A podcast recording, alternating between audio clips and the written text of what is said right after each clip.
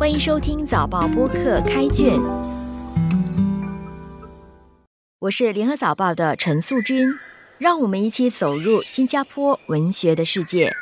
今天分享一首诗《蓝蝴蝶》，作者清浙。蓝蝴蝶，原来春天的云彩最擅长写诗，而你又梦见了自己就是赫曼·赫塞诗中那只蓝蝴蝶。你想尽情展翅飞舞，却被阵阵狂风吹刮进了平流层里。没看到骤雨如珠的诗句，只看到下面那个崩坏不堪的地球。没有战天斗地，没有豪言壮语，只有过了黄金时间的依旧，锲而不舍，竭力接力，拨开了死生一线的缝隙。他们震动天使加持的双翼，就在风雪吹拂之际，终于看到了晨曦，正在向我们招手。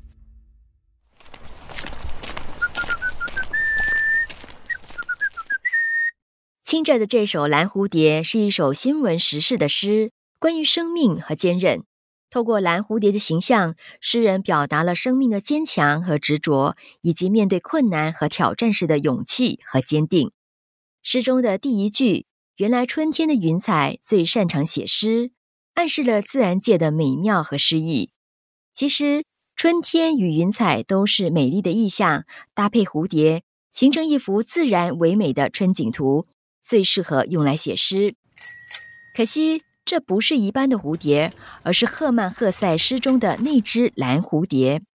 赫曼·赫塞是一位拥有德国、瑞士双重公民权的诗人，也是诺贝尔文学奖得主。他诗中的蓝蝴蝶，并不是飞跃在春天的花丛里，而是抖在风雨中，却依旧闪烁晶莹，带给人们希望和幸福的象征。清澈的蓝蝴蝶也是一脉相承，他把自己的焦虑和关怀也寄托在蓝蝴蝶身上。但可惜，蓝蝴蝶却被狂风吹刮进了平流层里。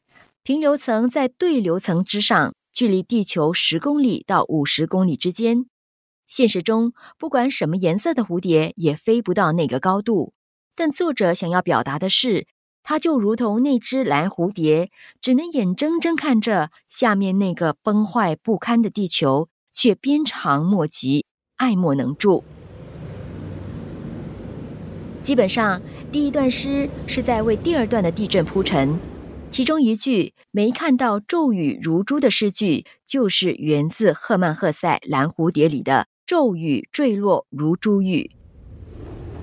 第二段直接进入土耳其在二零二三年二月发生地震的现场。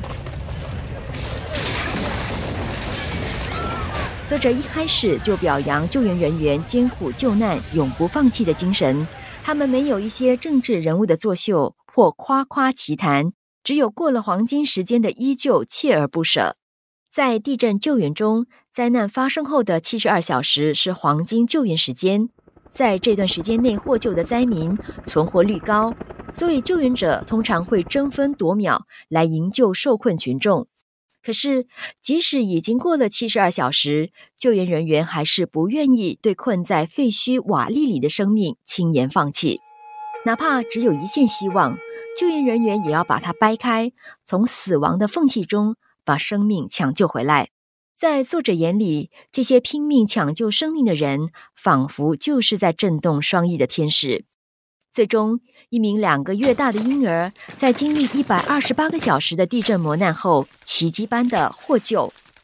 这时，作者又拉回到最初写蓝蝴蝶的铺垫，因为在那一瞬间，救援天使与蓝蝴蝶的形象产生了错位的效果，所以才有就在风雪吹拂之际。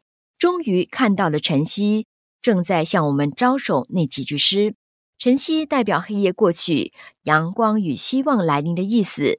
这里作者又引用回赫曼·赫塞诗中的句子：“看见幸福向我招手，救援的天使取代了蓝蝴蝶，闪烁发出光亮，带来希望和幸福，向不幸落难的人招手。”写到这里。作者已经在赫曼·赫塞《蓝蝴蝶》的基础上破茧而出，飞跃到更远的高度，一个已经没有骤雨如珠，而是拯救生死于一线的境界。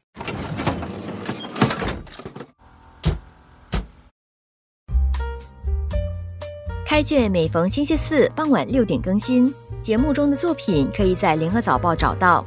我是素君，今天的节目由联合早报副刊和早报播客制作，赏析写作郑景祥，录音与后期制作李怡倩。先报业媒体联合早报制作的播客，可以在早报的 SG 以及各大播客平台收听，欢迎你点赞分享。